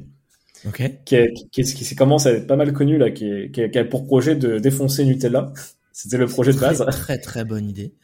Ouais, et qui qui est même plus que ça, c'est un studio de marque engagée qui s'appelle Sensei Family. Mm -hmm. et, et, du coup, c'était monté par deux mecs qui s'appellent Loïc et Thibaut. Et, et c'est moi qui les ai mis en contact en fait euh, il y a y a trois quatre ans, ils se connaissaient pas. Enfin, il y a quatre cinq ans maintenant. Donc c'est un exemple, tu vois, c'est des choses simples, hein, c'est des mises en relation, mais j'avais senti que le, les deux pourraient bien fitter ensemble et que je pensais que le projet qu'avait Thibaut, en fait, Loïc serait parfait pour être l'associé. Donc je les ai mis en, en contact. Euh, et un autre exemple, tu vois. Non, non, j'ai en plus j'ai rarement capitalisé sur, ces, sur ces choses-là. T'es pas Quincy Jones, ok, c'est pas grave. Non, je suis pas le producteur qui prend du des cuts sur tous les tous les deals fait. Non, non. Tous les deals. Ah, putain, mais je me suis dit, ouais. eux ils sont. Non, mais il y en a pas mal comme ça, ou même des rencontres humaines, tu vois, des, des, des choses que j'ai organisées qui font que les gens sont devenus potes. Tu vois, ça, c'est pas toujours du business, c'est juste qu'ils sont devenus hyper potes après, tu vois, deux personnes, et je suis content. Ça, c'est génial. Ça, c'est génial. Et du coup, tu m'as pas donné et, les blases des gens. Et du coup, j'ai ouais, dit beaucoup de choses. Exactement. Je ne lâche pas l'affaire. Alors, j'ai choisi trois qui sont plutôt dans l'écriture, dans le milieu intellectuel. J'aimerais beaucoup avoir Sylvain Tesson, l'écrivain voyageur français. Ok qui a écrit notamment La Panthère des Neiges, qui, s'est fait pas mal connaître, Dans les forêts de Sibérie, qui a été refait en film. Euh, là, il y a eu Sur les chemins noirs, qui était un film euh, qui a été fait avec Jean Dujardin récemment, qui est tiré d'un de, ses, de ses récits aussi. C'est un des écrivains qui me fascine le plus. Je trouve que c'est un des mecs qui parle le mieux français. Euh, c'est celui que je préfère écouter en fait dans les interviews à la télé. Donc c'est Sylvain Tesson okay. qui est qui est devenu presque mainstream maintenant. C'est marrant parce que il y a quelques années, j'ai l'impression que personne ne connaissait. Maintenant, les, les gens commencent à le connaître, donc c'est top. Ah, c'est marrant. Moi, j'ai plus l'impression. Moi, j'ai, moi, quand j'ai commencé à tomber, j'ai commencé à tomber dans le voyage, c'était, il y avait pas tant de livres que ça de voyage. J'allais dire à l'époque, ouais. c'est horrible de dire cette phrase. Et du coup, tu, tu, tombais soit sur Mike Horn, soit sur Alexandre Poussin, soit sur Sylvain Tesson, en fait, tu vois. Euh, et du coup, tu, euh, c'est un mec que j'ai lu aussi. Et, ouais. et, et c'est, euh, et je pense qu'à un dîner, parce que le gars a pas l'air d'être facile non plus, hein, tu vois. on n'est pas sur un gars qui a l'air je sais pas s'il devient ton pote, tu vois. Je pense que c'est un mec justement qui est qui a des idées trempées, qui a une vision de la vie, qui est, qui est brut de décoffrage, qui a vécu des mois solo. Euh, il a vécu six mois une cabane au bord, au bord, du lac Baïkal en Sibérie. Enfin, et du coup, je pense que ça peut être ultra puissant effectivement. Et toi qui te dis, est-ce que ça match dans le dîner? Putain, ça peut être un, ça peut être un dîner de ouf. C'est quoi les autres têtes d'affiche du coup? Alors le deuxième, je sais pas s'il est célèbre. En tout cas, moi j'adore, c'est Derek Sivers, un entrepreneur yes. écrivain américain qui a écrit How to Live. Yes. Et lui, pareil, tu vois, gros, grosse personnalité, avec pas mal d'humilité, je pense aussi. Ah oui. Euh, je pense après, c'est capable de rentrer dans, dans Sylvain Tesson, tu vois, ils auraient des, des échanges sur la philosophie, euh, enfin, leur philosophie de vie sont différentes, mais je pense qu'ils auraient des, des, bonnes discussions. Ouais. Donc, il y a, il y a Derek Sivers. Et le troisième, alors qui est quelqu'un que j'aime beaucoup, il s'appelle Danko. Oh, attends, Danko, mais je, je, je, ça me dit quelque chose ça me dit quelque chose. Danko, remets-moi Danko. Danko, c'est un, un, solopreneur américain qui, qui, a des sujets très similaires des miens, qui a complètement percé là depuis euh, depuis un an, un an et demi, et qui okay. et qui du coup aide les gens à à comprendre en fait bah, qu'il y a une forme de vie par défaut, comme moi je peux dire dans mon dans mon livre, et, -huh. et les aider notamment grâce à la compréhension euh, des leviers d'internet. Euh, de créer leur propre activité avec une thèse qui est de lui que tout le monde pourrait, enfin que certaines personnes en tout cas seraient capables de vivre en partant de leur passion, en monétisant les problèmes qu'ils résolvent. Donc il y a vraiment cette idée, en fait. Euh, je suis positionné pareil. C'est, je pense que peu importe que t'aimes les chiens ou le bricolage, tu peux toujours le transformer en passion qui te fait vivre. Wow. Bah, Danko, tu vois, c'est un, un, des mecs qui m'inspire le plus dans le solopreneur américain. D'ailleurs, c'est, je dirais pas le seul, mais c'est de loin le numéro un de ceux qui m'inspirent. Okay, et génial. il est assez, il est assez jeune, il a 26-27 ans, mais il a une maturité incroyable. Et pareil, je le verrais bien dans un dîner comme ça aussi, euh, parce qu'il est très spirituel, très philosophique dans sa manière de, de penser le monde. Donc ça sera un bon combo avec des générations différentes. Du coup, tu auras un mec à 55 ans, un mec à la quarantaine, je crois, Tesson, et d'un coup qui a 26 ans, et moi qui a la trentaine. Donc ça ferait des gens, des décennies différentes. Putain. Et je, je, Je pense que c'est marrant, c'est euh, c'est toujours intéressant de voir qui tu réunis dans un dîner formidable autour d'une table parce que tu vois aussi ce qui te enfin on voit que la philosophie euh, la réflexion le jus de cerveau euh, c'est ce qui te c'est ce qui te c'est c'est ce qui te fait le plus vibrer en fait. Et je trouve ça vraiment génial. Et, du coup euh, parce que juste pour un dernier, un, un, un mais, mais que je n'invite pas du coup, alors que j'ai peut-être même plus envie de les rencontrer en mode fanboy, ça aurait été Roger Federer, à, qui j'avais pensé, qui est, moi je suis un, un, méga fan de tennis et de Federer. Ok, génial. Sauf que je le vois pas du tout dans un dîner comme ça, en fait. Le mec s'est fait recaler, t'as recalé Roger Federer. Alright, très bien. Ouais. Autant je verrais plus Djokovic dans un dîner comme ça qui est, beaucoup, beaucoup, plus spirituel, beaucoup plus à penser philosophiquement. Federer, je le trouve trop lisse, tu vois, je sais pas qu'il m'a déçu par sa personnalité, je le connais pas. Mais il est trop... bah ouais, peut-être que ça explique ça, mais en tout cas, euh, ouais, je le verrais pas dans un dîner comme ça. Ah, mais les Suisses, c'est des gars trop, qui sont, trop bien traités, c'est trop, Exactement. Trop tu peux rien critiquer d'un Suisse. Il est, le Suisse, il est sympa, il est là, mais il est ni trop ni pas assez. Tu vois, moi, j'aime bien quand ça froisse un peu, quand même. Ouais. J'ai des potes suisses, j'espère qu'ils m'entendent. Ça, alors, ça va faire chier. Moi aussi. euh, justement, dans cette, euh, toi qui aimes bien justement les, les réflexions profondes, les, les, aller voir loin, euh, à l'intérieur, à l'extérieur ou dans le futur. Euh, et je reviens sur la thématique que tu as lancée, qui moi m'intéresse profondément en ce moment, qui est l'intelligence artificielle. Euh, t'en penses quoi? Tu penses qu'on va où avec ça? Honnêtement, genre il y a pas de si tu me dis euh, je pense qu'il y a des archanges et les Illuminati et qu'il y a une théorie du complot, vas-y, balance là, je suis je m'abreuve de ça, j'aime les gens qui sont honnêtes vis-à-vis de d'une vraie pensée soit positive, soit très négative, soit complètement farfelue. Et je pense que l'intelligence artificielle est le terrain de beaucoup de pensées qui peuvent être euh, qui peuvent qui peuvent être très singulières. C'est quoi la tienne toi sur la vision de cette évolution et parce qu'on est dans le concret, on est dedans là. Ouais. Bah, je pense qu'en fait, il y a deux, il y a deux échelles temporelles, toi. Il y a le, l'horizon à 2-5 ans. Et après, un horizon beaucoup plus long terme qui va me donner deux réponses différentes. À, à 2-5 ans, voire même à 10 ans. Après, ça, je sais pas l'évolution de l'IA, comment ça va se passer. C'est d'ailleurs tout le problème, en fait, c'est qu'on comprend pas les exponentielles et que du coup. Euh, mon gars. On a fait un truc, c'est plus puissant que nous. Et, donc moi, mon, mon point de vue, alors je suis pas le seul à penser ça, mais c'est que ça va, selon moi, euh, creuser encore plus les inégalités à court, court moyen terme. Ok. Que les gens qui ne comprennent pas comment l'IA fonctionne, tu vois, ils vont encore prendre plus cher que ceux qui n'ont pas compris comment Internet fonctionnait. Oui. Pour moi, c'est démultiplié, tu vois, avec l'IA.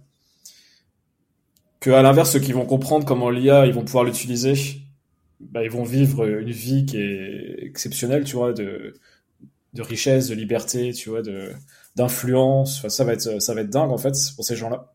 Mm -hmm. Donc ça va créer euh, voilà, il euh, y a des gens qui veulent réduire les inégalités. Bah, je pense que là on a une techno qui qui va faire tout l'inverse. Il y a des gens qui pensent l'inverse de ça hein, d'ailleurs, mais c'est intéressant. Euh, non, non, mais moi je, je veux ton. ça c'est mon point de vue. Ouais, donc ça ouais. c'est ma version. Et après, ce qui fait toujours flipper, c'est euh, quand tu commences à t'intéresser bah, à la singularité, les notions d'IA fortes et que tu vois effectivement qu'il y a un moment en fait où ça peut partir vraiment complètement hors du contrôle de l'humain. Et, et j'ai lu un roman qui m'a pas mal stimulé qui s'appelle euh, Immortel de Dos Santos, un, un écrivain portugais. C'est un roman, hein, c'est pas un livre de non-fiction, ouais. mais qui reprend euh, tout plein de d'expériences d'IA qui ont été faites, euh, plein de choses en fait que moi j'avais pas connaissance déjà des trucs tu sais on t'apprend des trucs de ouf genre en 2013 tu vois genre qu'ils avaient déjà fait des des choses tu vois que tu imagines qui n'existent même pas encore tu vois. Alors en fait on se rend compte qu'on sait rien de ce qui a été fait déjà sur sur l'intelligence mmh. artificielle. Bien sûr. Donc ce qui donc la réalité c'est que il y a un scénario où, où euh, l'IA euh, euh, en fait prend le contrôle et euh, comme j'avais entendu ça me parlait c'est qu'en fait c'est pas tant qu'elle voudra nous détruire parce qu'elle va être méchante vis-à-vis -vis de l'humain mais en fait elle aura des projets qui feront que euh, elle va tuer l'humain malgré elle. Euh, comme nous, par exemple, euh, la personne qui a dit ça avait pris cette image de, tu vois, t'es dans ton champ et tu retournes la terre et tu tues plein d'insectes parce que, mais tu veux pas tuer l'insecte en fait, c'est juste que t'es beaucoup plus fort que l'insecte, tu le vois pas. Il est insignifiant pour toi et du coup on serait insignifiant pour l'IA si elle prenait le, le contrôle parce qu'elle serait euh, x millions de fois plus intelligente que nous. Ouais, c'était Elon Musk et... qui avait qui avait justement pris la euh, la métaphore de on a, Musk, besoin, ouais. on a besoin de, de, de construire un pont il euh, y a une fourmi, j'ai rien contre la fourmi, mais moi j'ai besoin de construire mon pont.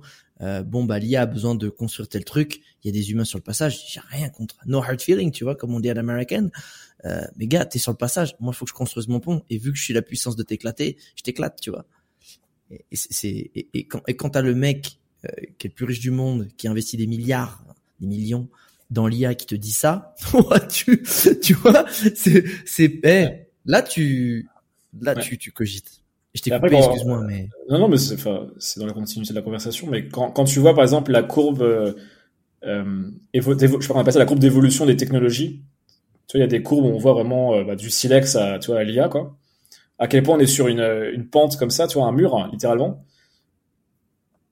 Et tu vois, c'est c'est un petit peu comme, tu vois, quand tu prends le sujet de l'écologie, sans rentrer dans le détail de l'écologie, mais c'est des sujets, en fait, on est dans des tels niveaux de complexité et des telles exponentielles que il y a deux théories. Il y a ceux qui se disent l'humain a toujours réussi à, à, retomber sur ses pattes et à être plus inventif que euh, les problèmes qu'il est généré. En fait, que au final, c'est l'humain qui génère tous ces problèmes. C'est, c'est depuis, euh, il y a des théories en philosophie, euh, enfin des, c'est plus dans la Bible, ça. C'est, c'est le mythe de Prométhée, tu vois que, il me semble, par rapport au feu. Tu vois qu'on a, il a l'histoire qu'une fois qu'on a eu le feu, en fait, on a commencé à créer des problèmes. Euh, je maîtrise plus le mythe, donc je vais pas rentrer dans le détail du mythe, mais il y a cette idée en fait que, en fait, toute technologie ou toute technique est à la fois un remède et un poison. Et toi, le feu, bah, tu peux cramer une baraque comme tu peux bah, faire à manger, te faire un, feu de camp et tout. Et, l'IA, c'est exactement ça, sauf que on est sur des choses sur un tel niveau de complexité et sur un niveau d'exponentiel qui est tellement fou que euh, bah, en fait, c'est jusqu'à quand l'humain va être capable de compenser et de trouver des solutions, en fait? Ça, c'est comme le l'histoire du poulet, la fameuse histoire du poulet, c'est qu'il pense que l'humain, il est là pour le nourrir jusqu'au jour où il lui coupe la tête, tu vois. on sait jamais euh, le jour où tu vas couper la tête, de cette manière. Du coup, j'en reviens à ton avis. Tu le vois comment, le, futur, honnêtement? Ah. J'en sais Non, en fait, c'est pas, c'est pas les théories qui m'intéressaient. Ouais, je suis d'accord. Grâce aux théories dont tu t'es nourri, tu vois les choses. Bah, moi, je le vois quand même de manière assez pessimiste sur le, sur le long terme. Et en même temps, c'est comme ça, tu vois. Je me dis, tu vois, je suis pas. Ça, ça, ça c'est la résignation encore. c'est dans le zombie. C'est dans le zombie. Non, mais c'est bien. Tu seras pas. Le... Tu dis, en vrai, euh, mets-moi une puce dans la tête et puis vas-y, je fais. Ah non, j'ai, non, non, pas dans ce sens-là. Pas forcément. Alors, les puces, je sais pas si je serais à même de. Je sais pas comment je réagirais, tu vois, si s'il fallait mettre des puces dans sa tête. Euh, après, il y aurait peut-être une réalité. C'est peut-être un par rapport à un marché ou par rapport à une situation ou même pour écrire des meilleurs livres. il y a peut-être des intérêts en fait que j'aurais à mettre une puce, tu vois, pour me défendre ou pour attaquer. Mm-hmm. Mais moi, je le vois plus, tu vois, sur un horizon euh, où il y aurait une IA forte qui émergerait et tu vois qui commencerait à partir en vrille complet et l'humain euh, serait complètement euh, dépassé par ça. Ouais. Donc tu l'envisages. Toi, c'est le plus le plus probable des scénarios selon toi? Je je saurais pas dire avec affirmation que c'est plus probable mais c'est un c'est pas, dans l'affirmation parce que si t'es dans l'affirmation dis-le moi si t'es au courant de quelque chose que je me prépare. Tu vois on est sur l'hypothèse là quand même. Oui l'hypothèse. Je sais pas c'est d'ailleurs ce que je veux dire c'est que je sais pas je sais pas si c'est l'hypothèse la plus probable mais c'est une hypothèse qui existe et qui vu la nature humaine et, et vu les problématiques en fait que tu vois c'est aussi con que ça tu vois c'est à un moment on n'arrive pas avec l'écologie à se mettre d'accord entre les pays je vois pourquoi avec l'IA on se mettrait d'accord et pourquoi euh, que ce soit la Chine, les États-Unis, la Russie, peu importe, la France, enfin peu importe, il y en aura toujours un qui va faire son petit truc dans son coin et ça va partir en couille. Et c'est ce qui se passe dans le dans le livre Immortel en fait, euh, où les Chinois font des tests en laboratoire et à un moment ils, déclenchent l'IA forte et ça part complètement en couille dans le dans le livre, tu vois. Bah, je, je veux bien comprendre parce qu'en fait, ce que les gens ils arrivent pas à comprendre, c'est que euh, une pandémie, on a vu à quel point la rapidité d'un virus peut se propager, alors que c'est d'humain à humain, c'est d'un dude qui prend un avion, qui va autre part, qui le refile à un autre dude, et, mais en l'espace de quelques jours. Là, en fait, on parle de vitesse informatique, donc de vitesse lumière, c'est-à-dire que si, si un IA, comme tu dis, un peu énervé, il s'introduit dans le système, dans une, dans un comportement totalement autonome, c'est 4 secondes en fait. C'est pas paf, c'est fini en 4 secondes, il est partout et c'est terminé en fait. C'est si tu le laisses rentrer, c'est terminé, bonsoir en fait. Et ça les gens je pense qu'ils s'en rendent pas compte puisque le switch il est on off. Il est il est vraiment de tout va bien là et boum tout s'écroule. Enfin tout se frise parce que potentiellement on sait pas ce qui se passera mais euh, tu peux vider des comptes, tu peux éteindre des centrales nucléaires, tu peux faire tirer des missiles, tu peux tu vois enfin tout est aujourd'hui tout est fait par informatique donc euh, c'est ça qui est assez ouf. Ok, super intéressant je, de, voir euh, euh, ce côté-là. Euh, justement, j'aimerais faire le, le, le, le, pas de côté complet, aller à l'opposition d'un truc qui, qui est pas du tout pessimiste. C'est survenir sur une définition. C'est quoi ta définition, toi, de l'amour aujourd'hui?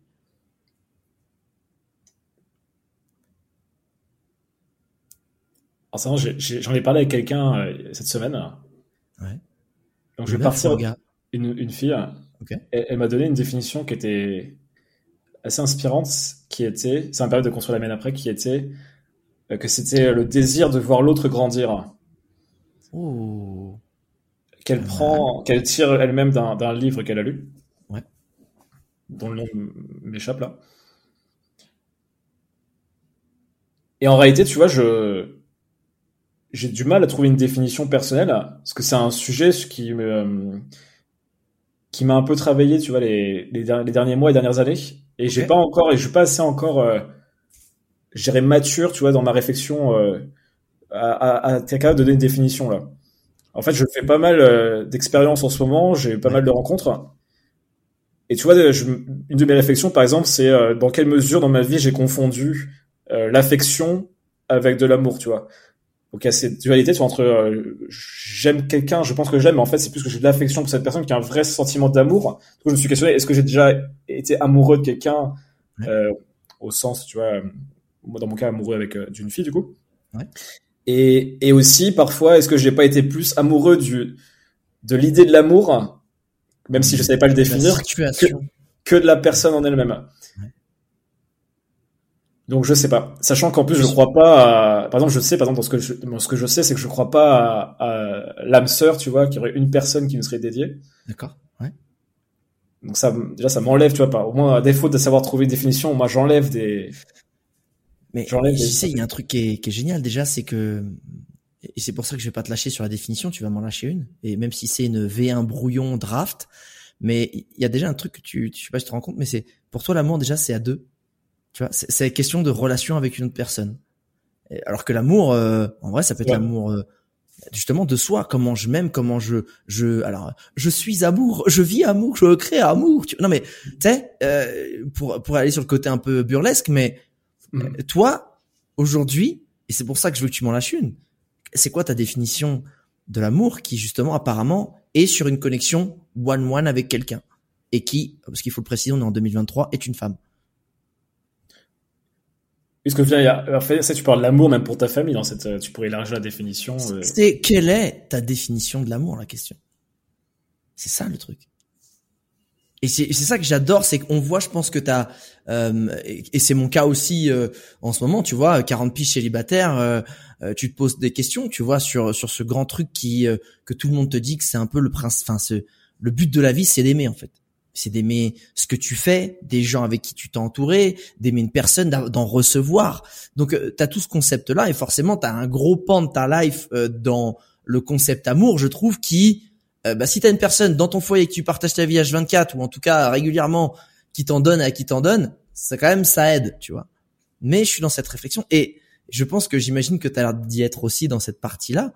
Donc ma question c'est aujourd'hui, c'est quoi ta définition de l'amour? On reprend du coup donc dans je vais la, je vais la sortir. Donc dans une... donc c'est quand même c'est dans ma tête c'est très relié à c'est très relié à une relation du coup avec quelqu'un d'autre. Ça on l'a dit. Et du coup je dirais avec un, un brouillon V1 que c'est une une relation qui est une fin en soi. Que c'est pas tu sais Mark Manson parle de l'amour inconditionnel. Euh, ah. que c'est pas quelque chose de je sors avec telle personne ou j'aime telle personne euh, par rapport à la vision que j'ai d'elle dans quelques années qui est différent de ce qu'a dit la fille avec qui j'étais le jour, de voir grandir. En fait, c'est ça génial de pouvoir voir grandir quelqu'un, mais pas de se dire je, je sors avec un potentiel. Non, je sors avec quelqu'un qui euh, euh, qui peut rester tel, qu'il est. Mm-hmm. Mm-hmm. Et avec qui je suis, euh, toi que la relation est une fin en soi, je sais pas comment expliquer ça, mais que, toi par exemple, moi j'adore quand je suis avec quelqu'un, dans l'intimité, tu vois, qu'on n'a pas besoin de parler, tu vois, à certains moments, tu vois. A pas besoin de combler, tu vois, un vide qui est une, ça crée de la sérénité, tu vois, dans, on se sent bien avec la personne. Le silence est agréable. Le silence est agréable. Donc voilà, pour ma première euh, version. Mais ah bah, tu vois que tu peux y arriver. C'est très bien, j'aime beaucoup. Très intéressant. Euh, et du coup, on reste sur les trucs un peu, euh, ça m'intéresse de creuser ces sujets un peu profonds, importants ou qui sont propres à chacun, là, purement. C'est mm. quoi les choses, encore une fois, c'est aujourd'hui, hein, parce que ce qui est intéressant, c'est de comprendre que je pense que n'importe qui qui est dans une démarche un peu de se comprendre et de grandir euh, fait évoluer les choses, donc ses pensées, ses opinions. Euh, donc moi, mes questions, c'est toujours à l'heure actuelle, maintenant tout de suite pour toi.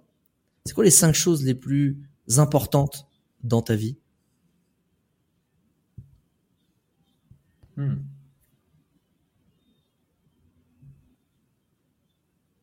Il y en a un de plus qu'à ton dîner, hein, t'as remarqué, il y en a cinq. Vous êtes cinq. Et, six avec moi si je suis pas dedans. exactement, exactement, exactement, vous êtes six. Bah, ce qui me vient en premier, c'est la, famille, mon frère et, ma mère. Ok, génial. Là, je les mets en premier.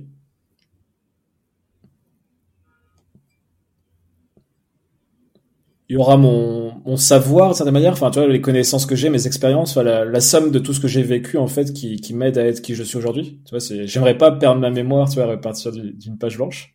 Putain, génial, génial. Je, valorise ça. c'est vrai au début, je, je pensais rigoler à mon ordinateur, tu vois, parce que. mais attends, euh, moi je ne critique pas. Tu, tu sais, genre, euh, ça m'intéresse justement. Non, mais j'aime en fait, c'est plus que l'ordinateur en fait, c'est le l'objet ordinateur, tu vois, qui, qui nous permet en fait, tu vois. Ah, mais je, je, pour moi, ça, ça, fait du sens.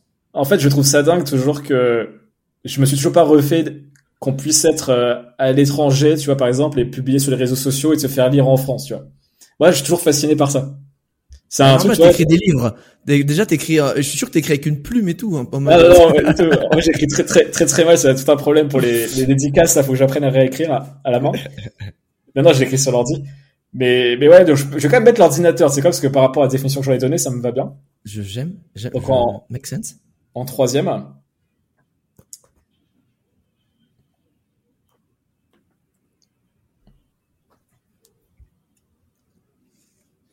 Mes livres, tu vois, parce que mes, mes livres, au final, c'est une bibliothèque qui a mis du temps à se construire et qui, je pense, me représente pas mal. Tu vois, on peut apprendre pas mal de choses sur moi en voyant euh, les livres que j'ai, comment je les classerai, les notes qu'il y a dedans. Ouais. Et c'est des, c'est un, un ensemble qui m'est, qui m'est cher. Et il en faut un cinquième. Ah ouais.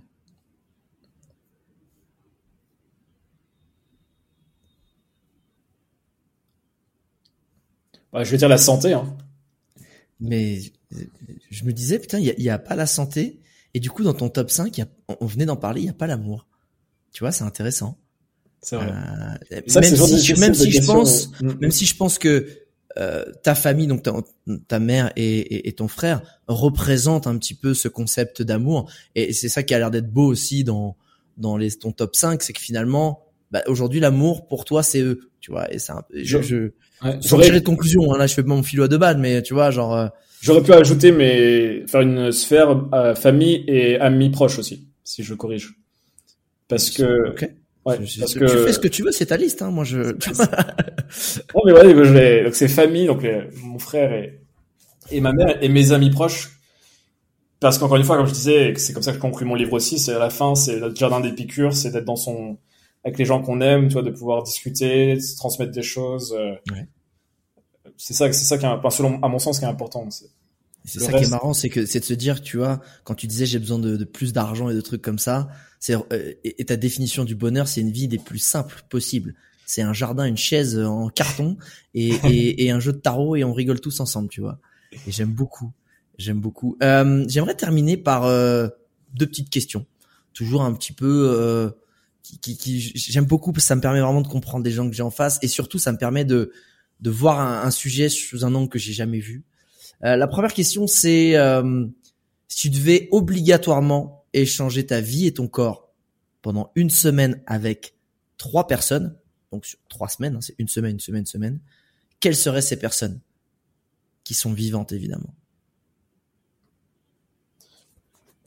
La première, ce sera pas forcément une personne connue, ce serait une, euh, une femme, mais je saurais pas dire qui. Très bon choix. Qui n'est pas une mannequin genre top modèle, mais qui est quand même assez jolie, tu vois. Enfin. Parce que tu veux faire ta coquine un peu, quand même. Tu veux voir ce que non, c'est. Bon, après, il y a l'expérience effectivement euh, en, privé, mais c'est surtout en fait de comprendre, euh, tu vois, ce que ce que un homme ne pourra jamais comprendre, c'est comment, c'est quoi le quotidien d'une femme dans les bons et les mauvais côtés. Complètement. Et, et là aussi, effectivement, la vie intérieure, la sexualité, il y a plein de choses qui sont hyper intéressantes à, à découvrir. Mais ne serait-ce que tu vois que sur ouais, des, même des problématiques de société qui peuvent exister, tu vois, aujourd'hui par rapport aux femmes. Ouais. Et, et du coup, j'en profiterai pour euh, dire à la fille qui, qui, qui, je pense encore, de prendre le mien pour qu'elle voit aussi les, ou le mien ou celui d'un autre d'ailleurs, pour qu'elle voit aussi, bah, à l'autre sens, tu vois, de partir des problèmes des hommes qui sont, qui sont rarement évoqués euh, euh, en société. Donc euh, voilà, c'est ce que j'aimerais faire, tu vois. Premier, donc ça c'est une personne, il t'en reste deux. Ouais.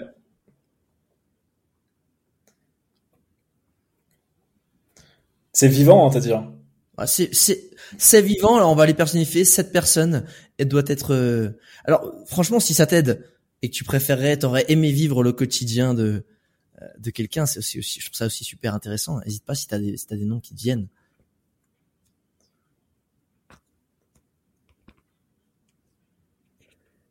Celui qui me vient là, tu vois, c'est c'est pas pour son, c'est pas pour sa vie, mais c'est pour sa manière de penser. C'est Nietzsche, le philosophe. Waouh, t'es vraiment envie d'être une semaine dans sa tête, mes gars. Mais t'es, t'es... je suis pas sûr que tu vas faire la semaine, frérot. ah, surtout, c'est déjà dans sa tête et après dans son corps, parce qu'il était tout le temps malade. En plus, il était à moitié aveugle, il avait la syphilis, enfin, c'était horrible. Mais justement, tu vois, de voir un petit peu ce qu'il a vécu et, et, de comprendre comment comment des gens comme ça réfléchissent, ça aurait pu être un un Kant aussi, tu vois, mais je suis plus à la famille, enfin, je préfère largement Nietzsche. Mais c'est ces gens en fait qui dans le, le, monde des idées ont atteint le plus haut niveau en fait. Tu vois, ils font des connexions, tu vois, comme un joueur d'échecs qui pourrait penser à 20 coups à l'avance, bah eux en fait ils, ils voient un argument et ils le développent, tu vois, très rapide, enfin pas très rapidement, mais il y a une profondeur de pensée que que, que moi j'ai pas à ce niveau, tu vois. Donc ça, ça m'intéresserait de voir ce qui me manque, tu vois, pour pour tendre vers ça. Super. Deuxième bon choix. Et le troisième. Bah, c'est quoi, on va justement prendre quelqu'un de riche. Quelqu'un de riche. Euh, qui c'est que ça serait? Je sais pas si on veut dire peu importe, quelqu'un qui est suffisamment riche pour me rendre compte effectivement des, des bons et des limites de des, des, des, bons côtés et des limites de la richesse. Tu vois, parce qu'on dit souvent, c'est une fois qu'on l'a qu'on se rend compte bah, qu'est-ce que ça apporte et à quoi, quelles sont les limites. Ouais. Et vraiment de le, le, vivre vraiment dans la chair, tu vois, pendant, pendant un temps. Ouais. Peut-être que ça m'aiderait à... Ok, cool. Ouais. Ça me va très bien. Dernière question, et je pense que c'est certainement la plus importante de tout ce podcast, et je meurs d'envie d'avoir la réponse. Si tu pouvais choisir n'importe quel animal comme monture pour te déplacer au quotidien, lequel choisirais-tu? Ah, c'est vraiment. J'avais pensé à un, un, tigre. Ah, pas, mais bah oui, le tigre. Eh, vas-y, explique pourquoi. Bah, tu vois, au début, je me disais, moi, j'aime bien les chats. Alors, les chats, c'est, c'est, c'est pas monter dessus, quoi. Le, le tigre, je sais pas, il y a une, il y a une, il y a la vitesse, il y a la puissance. Euh, ouais il faut le dompter. Tu vois qu'il y a aussi un, il y a aussi un, un enjeu un peu, tu vois, homme tu vois, enfin, tu vois comment, comment tu gères ça. Bah, en vrai, si, si, si c'est aventure, on est dans, dans le principe du concept que ça vous entendez bien, toi, quand même. ouais, on s'entend bien. Ouais, mais ça reste un animal. si à chaque fois que tu veux monter sur son dos, tu vas te faire bouffer, tu vois, tu vas pas aller dans beaucoup d'endroits, je pense, tu vois. ouais, mais je pense que toi, moi, je le voyais effectivement comme ça, mais aussi en me disant que c'était possible que l'animal reprenne aussi sa, sa condition vraiment animale et qu'il oublie aussi, enfin, toi, qui, comme une forme de dressage, tu vois, qui partira en vrille à un moment. Donc le tigre me plaisait bien parce que ça peut aller vite. Donc je me dis c'est quand même plus stylé que tu vois je suis à Paris en ce moment tu vois je veux surtout pas prendre les trottinettes électriques tu vois les trucs comme ça. Je me dis c'est quand même plus stylé de de, de défoncer d'aller plus vite que tout le monde sur un tigre que de prendre une trottinette. de ouf mais bien sûr. Donc je pense que je serais ouais en plus ouais ce serait pour la, un peu le le le flex, tu vois, ce serait le. Mais grave. En plus, ça me rappelle. Mais je, je me souviens plus. Il y avait un dessin animé, putain, quand euh, quand j'étais gamin. Donc là, on parle de c'est limite noir et blanc vu que je suis vieux. Où il y avait un mec avec une épée. Comment il s'appelait? Il avait et sa, monture, c'était un tigre. Il y avait une selle et tout. Et et en vrai, son tigre, quand lui s'énerve avec son épée, son tigre il s'énervait aussi. Il se transforme. Donc euh, en vrai, moi j'ai dans mes pensées d'enfant qui étaient, on a grave le tigre en monture, c'est super stylé. C'est super bah, Donc, excellent choix. JCK, Jean-Charles Kurdali, euh, merci beaucoup pour ton temps. Euh, ton livre, euh, Vie intentionnelle, on le trouve où? Comment je fais si je veux le commander? Parce que tu vois, on donne un peu d'argent aux potes, on finance les potes quand même. Mais s'il y a des gens aussi qui veulent le faire, comment on fait? Bah, Il y a deux options. quoi. C'est Internet, donc sur Amazon ou la FNAC. Je pense que c'est plus simple sur Internet. Ouais. Euh, alors c'est vrai que pour aider, euh, je vais dire, ça serait, les éditeurs n'aimeront pas ça, mais Amazon c'est toujours un peu mieux, je trouve, parce que sur Internet je parle, parce que bah, il y, a les référencements, il y a les étoiles, enfin, il y a tout un jeu, tu vois, qui fait qu'un livre peut être plus connu comme ça. Ouais. Donc c'est une réalité, tu vois, qu'on soit d'accord ou pas avec. Et, et, après, bah, dans les librairies, après je je saurais pas te dire dans toutes les librairies, mais dans les Fnac c'est sûr il y sera. et après dans les librairies de quartier. Il y a des, il y a des sites, euh, je pense qu'on va trouver le lien, il y a un site qui permet de référencer, euh, qui référence toutes les librairies, qui dit si les livres sont dans telle ou telle librairie. Ok, je ne connais pas ce site. Je pourrais te l'envoyer, euh, je, te l'enverrai. Ok, et eh ben tu sais quoi, on va le mettre dans la description du podcast, ainsi que tes petits réseaux sociaux pour que les gens qui ont appris à te connaître avec mes questions un petit peu farfelues et j'espère un peu intéressantes euh, et ont envie de te suivre au quotidien. Je te remercie beaucoup. Je souhaite un plein succès à ton livre. Merci pour cet échange. Merci pour euh, cette transparence et, toutes ces infos. Et je te dis à très bientôt, JC. Ciao. Merci.